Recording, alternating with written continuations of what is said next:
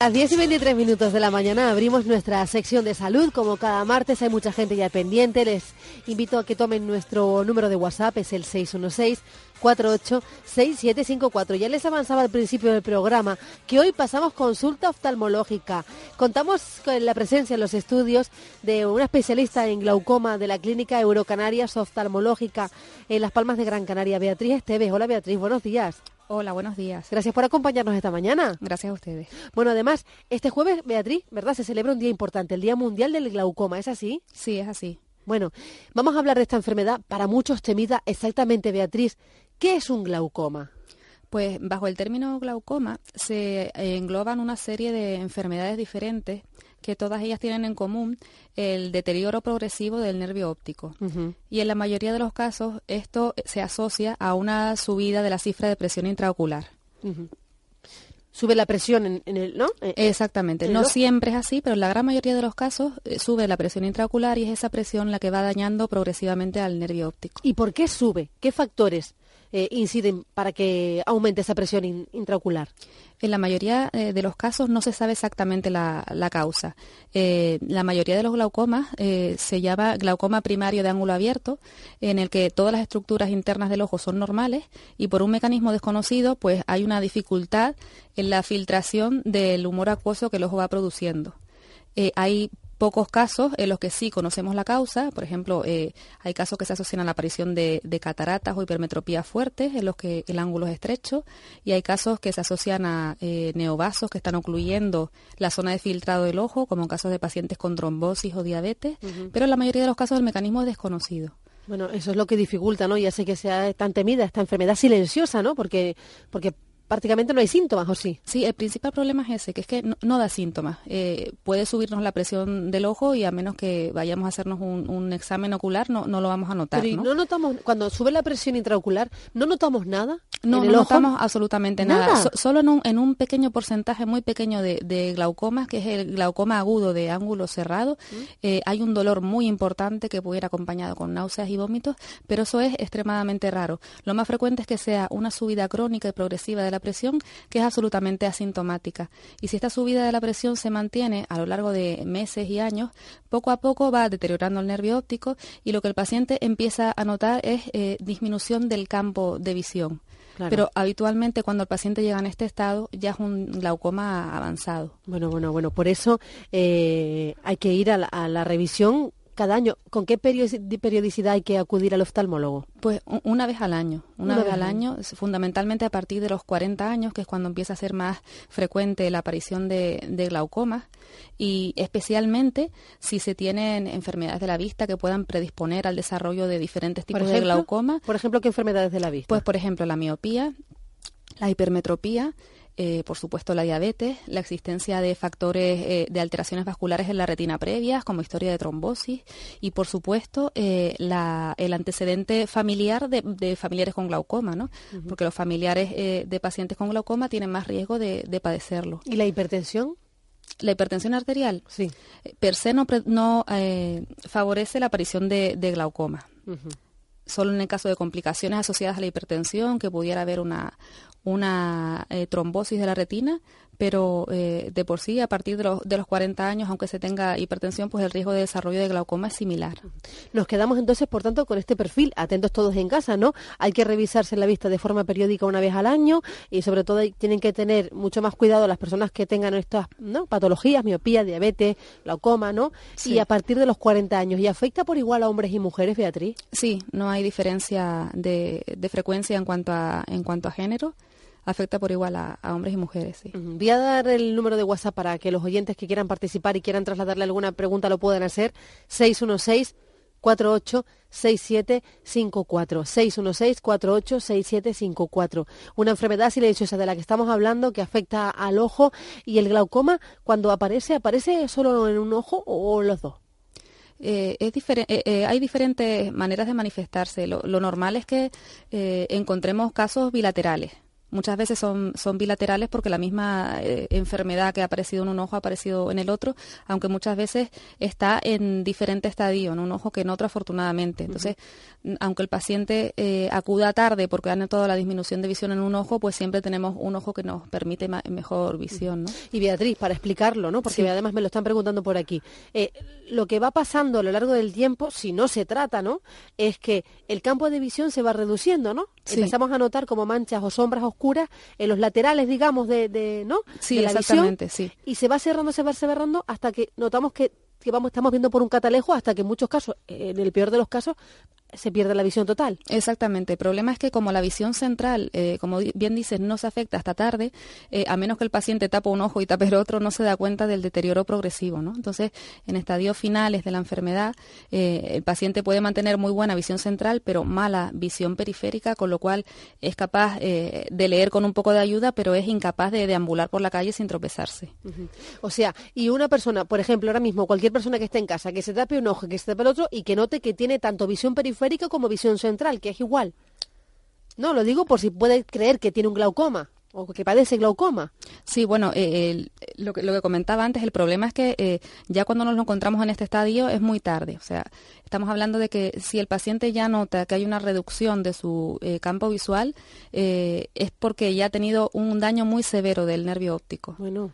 Entonces, afortunadamente, hoy en día, pues bueno, es bastante fácil el acceso a un examen oftalmológico y habitualmente lo que detectamos es al principio unas cifras de presión eh, intraocular, incluso podemos detectar en las pruebas diagnósticas que efectivamente estamos ante un glaucoma y afortunadamente en la mayoría de los casos hoy en día el paciente aún no ha notado nada o ha notado una reducción muy leve. Perfecto. Bueno, le dice un oyente, doctora, me operaron de desprendimiento de retina y antes tenía que usar gafas para leer y ahora después de la operación ya no necesito gafas para leer de ese ojo. ¿A qué es debido? Bueno, habría que ver qué técnica le hicieron para corregir su desprendimiento de retina, pero por ejemplo el empleo de, cerclajes, que es como una cincha que se pone alrededor del ojo para eh, solucionar el desprendimiento, puede aumentar la longitud del ojo y por tanto convertir el, ojo en un ojo miope, ¿no? Y el paciente que antes necesitaba gafas eh, para leer ahora no las necesite, pero habría que ver en concreto qué técnica fue la que le hicieron o si le han cambiado el estado de refracción poniendo una lente intraocular y por eso ha cambiado eh, su graduación. Bueno, habría que ver ese caso en particular. Sí, habría que verlo porque eh, puede ser eh, que sea debido a la, propia cirugía, que le han hecho, ¿no? Y una pregunta, ¿el glaucoma se puede frenar?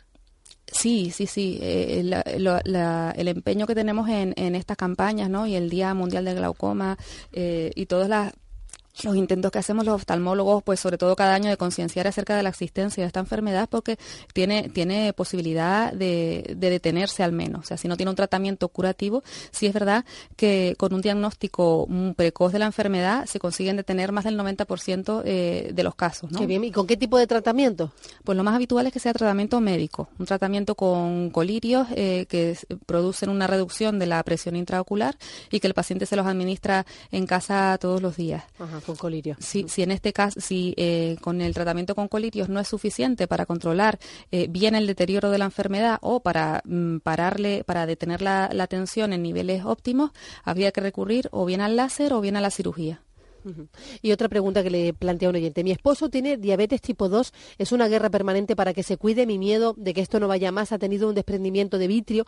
No sé si es por la diabetes. ¿Hay formas de prevenir que la diabetes ocasione problemas a la vista, en la vista? Sí, sí que las hay. Eh, pero no son específicas eh, en cuanto a la vista, sino es simplemente el control eh, riguroso de su, de su diabetes. Tener siempre las cifras de hemoglobina glicada lo más cerca de la normalidad posible.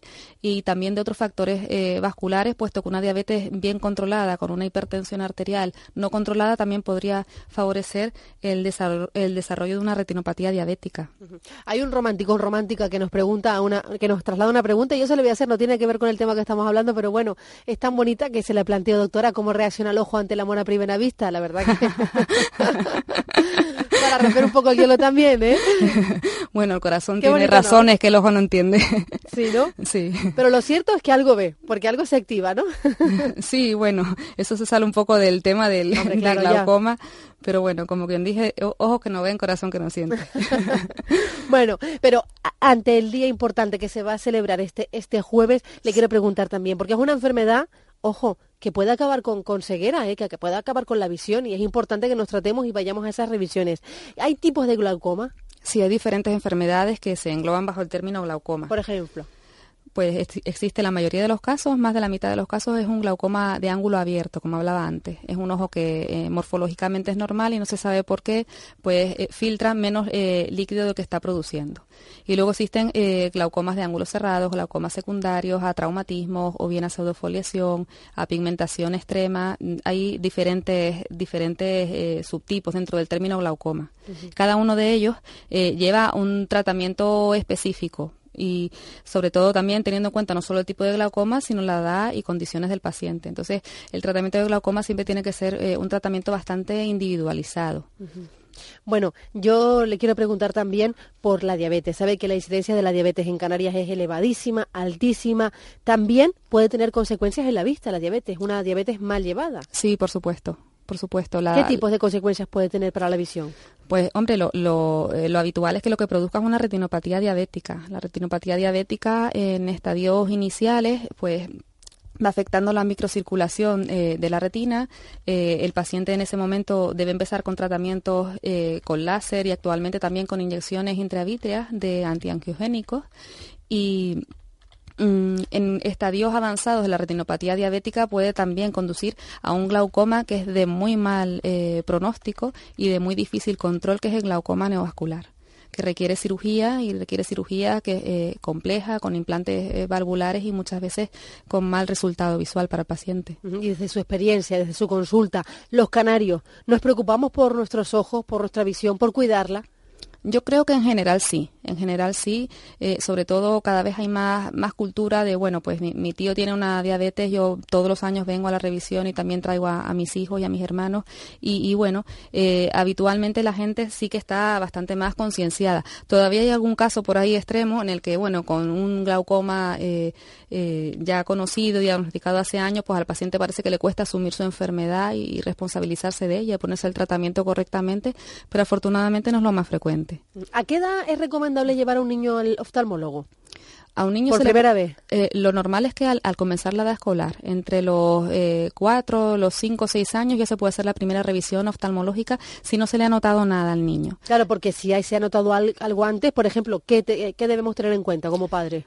Pues eh, lo primero es el criterio del, pediatra, ¿no? Si el pediatra ve, por ejemplo, un reflejo blanco en la, en la pupila, que es bastante significativo de una catarata congénita, al niño habría que verlo lo antes posible, aunque tenga días de vida, ¿no? Y ya luego más adelante pueden aparecer los cuadros de estrabismo, de desviación ocular, sí que pueden aparecer también desde los primeros meses de vida y en ese caso el niño debería evaluarse cuanto antes, a pesar de que el niño todavía no colabore ni no sepa decir las letras, pero tenemos medios a nuestro alcance para ir haciéndonos una idea de cómo está su ojo y de si tenemos que realizar alguna alguna intervención o algún algún tratamiento con gafas o con parches. Mm. Bueno, estar pendientes de eso. Le pregunta a un oyente, buenos días, tengo glaucoma y las gotas me han cambiado el color del ojo. ¿Se puede recuperar el color original del ojo? Yo le pregunto, ¿verdad? Dice, sí, se me ha oscurecido el ojo izquierdo. Sí. ¿Esto ocurre? Puede ocurrir, sí. Hay eh, diferentes eh, familias de fármacos que se pueden administrar de forma tópica y uno de ellos sí es verdad que tienen eh, posibilidad de aumentar la pigmentación del ojo lo normal es que al reducir el tratamiento, al eliminarlo, se, se, recupere el color previo del ojo. Esto no siempre pasa, pero lo habitual es que sí.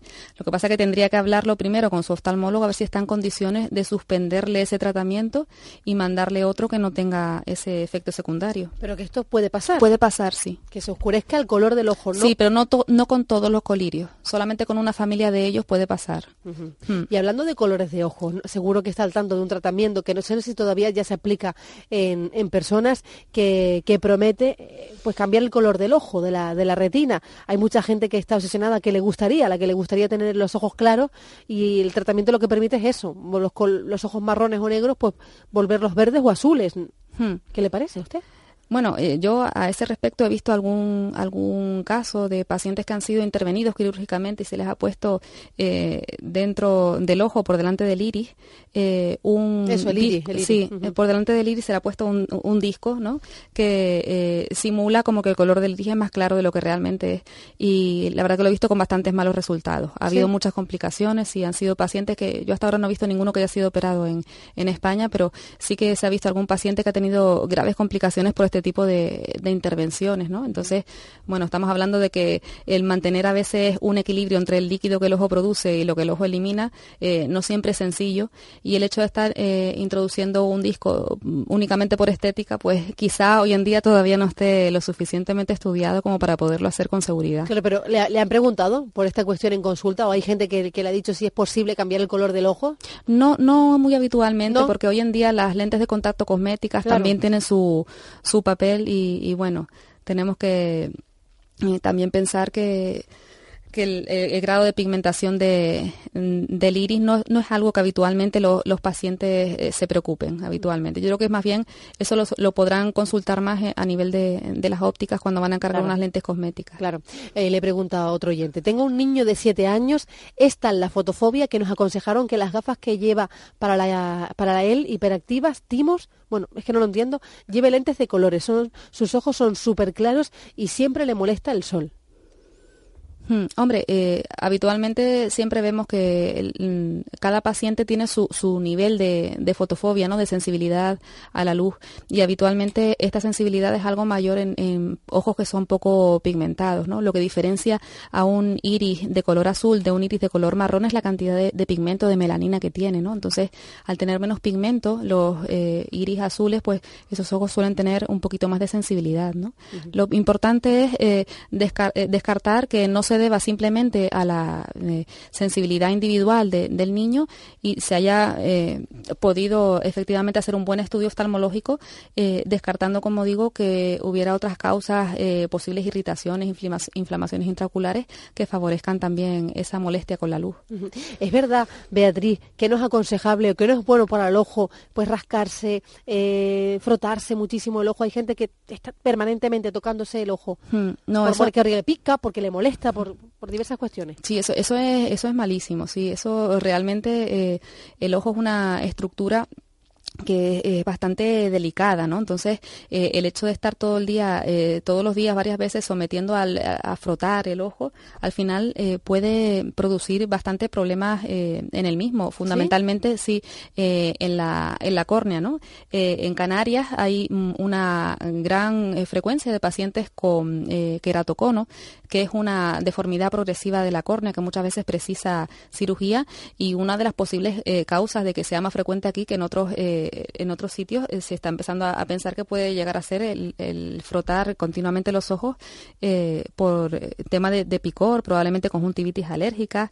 Aquí tenemos eh, más más meses al, al año con calima Claro. y entonces cuando unos ojos pican lo que hay que hacer es un estudio oftalmológico para ver cuál es el motivo, si es una sequedad ocular, una blefaritis, una conjuntivitis alérgica y ponerle tratamiento, pero efectivamente no es nada bueno estarse tocando los ojos. ¿no? Bueno, no es recomendable, pues ya saben, eviten en lo posible. Como una que siempre está tocándose el ojo. Bueno, Beatriz, ¿por qué, por qué el fondo blanco tan bonito del ojo, la córnea, eh, se va amarillando? Ah, La, la esclera, ¿te La refieres? esclera, bueno, sí. la esclera. Usted, usted es la especialista. Sí, la, eh, la esclera, hombre, se puede ir ama- amarillando por, eh, por el mismo paso de, de la edad y por la exposición solar, ¿no? Al fin y al cabo eh, son fibras de, de colágeno las que están formando la, la esclera y bueno, al estar expuestas a- al sol y también con el paso de los años, pues pueden ir perdiendo el color eh, blanco. En algunos casos de inflamaciones crónicas como ojos secos o conjuntivitis alérgicas, eh, también se ven muy rojos por la hiperemia de la conjuntiva que está encima de la esclera sí. pero eh, en la mayoría de los casos eh, no tiene ninguna repercusión, no, no, es, no es grave. También pueden aparecer eh, pequeñas zonas de pigmentación, como si fueran lunares en la misma esclera, pero incluso realmente... más amarillas, ¿verdad? Sí, y más amarillas, sí. Hay casos que sí que se refieren a alguna enfermedad sistémica, pero habitualmente no suele, no suele asociarse. Tengo una niña de nueve años, le pregunto a otro oyente, y va a rehabilitación visual por poca agudeza visual. Tuve que buscar eh, mi cuenta a un óptico que se dedicara a eso. Me gustaría que los oftalmólogos estuviesen más en contacto con estos profesionales para informarnos. ¿Qué le parece? Hombre, el tema de la rehabilitación visual eh, sí que estuvo muy de moda pues hace décadas, ¿no? Eh, eh, yo habitualmente después se fue viendo pues que realmente no era tan efectivo como, como se pensaba y, mm, por tanto se ha caído un poco en, desuso, ¿no? Eh, habría que ver cuál es el problema que tiene, que tiene su hija y si es un problema de, de ambliopía, pues tratarlo, de ambliopía ojo vago, quiero decir, habría que tratarlo pues poniéndole la corrección óptica adecuada, poniéndole eh, sus gafas eh, correctamente graduadas, poniendo parches si fuera necesario, pero realmente mm, el tema de la rehabilitación visual es que el paciente hace los ejercicios a lo mejor una hora al día durante eh, tres días a la semana, pero eh, todo el tiempo del mundo, todo el tiempo restante, pues los ojos están actuando sin hacer ese ejercicio. Entonces se ha, visto un poco que su eficacia eh, quizá no es tan alta como lo esperado y por eso lo, hemos abandonado. Perfecto. Buenos días. A los peques, ¿es aconsejable comprarle gafas de sol de ópticas o las que venden en cualquier establecimiento se les, puede valer? Hablo de niños tres, de tres o cuatro años. Hombre, hay que tener en cuenta que para cualquier edad lo ideal es que las gafas sean compradas en, óptica y preguntar específicamente al óptico por el grado de protección solar que nos, que nos ofrece. Eso para cualquier, para cualquier edad. Perfecto. Bueno, me mm. llamo José Luis. Tengo un ojo que me lagrimea. No tengo dolor. ¿A qué se debe? Es verdad, hay gente que le llora mucho el ojo. ¿Por qué? Pues puede haber diferentes causas. Eh, puede ser eh, por un problema de, ojo seco, aunque también eh, habría que estudiar por si hay un problema de conjuntivitis de tipo alérgico o si pudiera ser incluso una obstrucción de la, de la vía lagrimal. lo más frecuente quizás sea el ojo seco, a pesar de que es paradójico decir, bueno, ¿cómo voy a tener el ojo seco si el ojo me llora? Pues es un ojo que no produce lágrimas salvo cuando se irrita. Entonces habría que hacer un, un, examen oftalmológico para ver realmente cuál es la causa en el caso de José Luis. Y la madre del niño de 7 años que tiene fotofobia dice se le han hecho todas las pruebas, se llegó a la conclusión de que debía llevar gafas por su hiperactimatismo y las gafas son cristales especiales cromáticos, le dice. Dale. Y hola, otro oyente, última, última cuestión. Me llamo Andrés eh, y tengo un ojo vago. Bueno, ¿eso, ¿eso cómo se trata? El ojo vago. Habría que ver qué edad tiene Andrés. si ya manda WhatsApp, me imagino que está crecidito. Pero es verdad, eh, es normal que, que, a mayor edad se, tengamos ojos vagos o no. No, el ojo vago es una, una patología eh, que consiste en que el ojo no se ha desarrollado correctamente. Entonces, existe desde la infancia, desde el nacimiento. Entonces, tiene tratamiento cuando es un niño pequeño, por debajo de los 6 años, es cuando podemos recuperar un ojo vago. Si se diagnostica eh, por casualidad eh, con 20 años, ya desgraciadamente no podremos hacer nada para que ese ojo vea mejor y llamamos ojo vago porque no ha aprendido a ver igual que el otro. Claro. Hay diferentes grados de ojo vago, hay ojo vago leve y ojo vago más severo pero tiene tratamiento por debajo de los seis años. Después ya llegamos tarde. Llegamos demasiado tarde. Bueno, doctora, eh, que todo el mundo atienda las recomendaciones que nos ha dado, sobre todo de cara al próximo jueves, Día eh, Mundial del Glaucoma. Muchísimas gracias por habernos acompañado en los estudios. Gracias a ustedes. Gracias. Hasta luego. Buenos días.